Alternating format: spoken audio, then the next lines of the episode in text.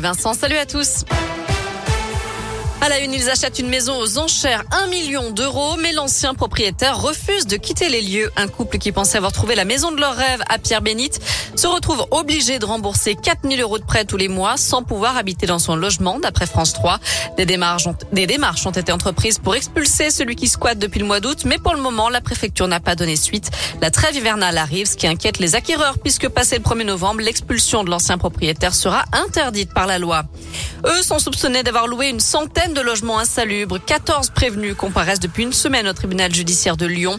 Entre 2010 et 2016, ces marchands de sommeil auraient ainsi mis en location des appartements divisés en surface allant de 7 à 15 mètres carrés, notamment pour des familles de réfugiés sans papier dans plusieurs communes de la métropole. Hier, 7 ans de prison et 100 000 euros d'amende ont été requis par la procureure contre le principal suspect. Désormais, la parole est à la défense des prévenus.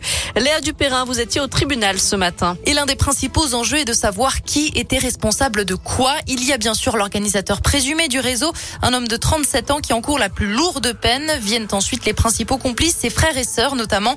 Et puis enfin le deuxième cercle des mises en cause soupçonnés d'avoir joué des rôles d'intermédiaires de prête-nom dans la quinzaine de sociétés utilisées par le réseau.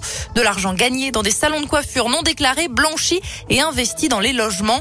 Oui, mon client a rendu des services, mais faisait-il partie du système demande l'un des avocats de la défense. Il a commis des infractions, mais toujours parce qu'on le lui demandait, assure-t-il à la barre. Un autre avocat évoque lui la peur des représailles, la naïveté de son client qui risque un an de prison. Face à la présidente du tribunal, il demande la relaxe et ajoute enfin, nous sommes tous d'accord pour dire que ce dossier est complexe, tentaculaire et choquant. Merci Léa. Une vingtaine d'infractions différentes ont été retenues à commencer par la soumission de personnes vulnérables ou dépendantes à des conditions d'hébergement indignes, escroquerie et blanchiment en bande organisée. Les dernières plaidoiries doivent se poursuivre jusqu'à demain. Dans le reste de l'actu, cet accident dramatique ce matin au Pays Basque. Trois personnes sont mortes fauchées par un train près de la gare de Saint-Jean-de-Luz. Une quatrième a été grièvement blessée. Son pronostic vital est engagé.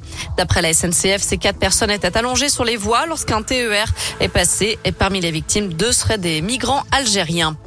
Faire de la France une grande nation d'innovation, c'est l'objectif d'Emmanuel Macron qui a dévoilé un plan de 30 milliards d'euros pour les cinq prochaines années. Le chef de l'État veut investir sur le nucléaire avec la construction de petits réacteurs, mais aussi sur la mobilité propre avec la production de 2 millions de véhicules électriques et hybrides. Emmanuel Macron souhaite aussi réduire de 35% les gaz à effet de serre entre 2015 et 2030. En foot, qui accueillera l'Euro 2028 L'UEFA ouvre les candidatures à partir d'aujourd'hui. Les pays intéressés ont jusqu'en prochain pour manifester leur intérêt. Le ou les pays hôtes seront désignés en septembre 2023. Je rappelle que l'Euro 2024 aura lieu en Allemagne.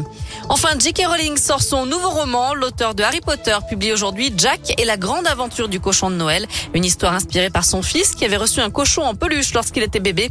Un roman jeunesse qui parle de monde caché et de magie à découvrir à partir d'aujourd'hui dans toutes les librairies. Direction notre site radioscoop.com avec un point d'étape concernant la question du jour. Et la fin des emballages plastiques des fruits et légumes à partir du 1er janvier 2022. Alors, est-ce une bonne ou une mauvaise idée? Vous répondez bonne idée à 84%.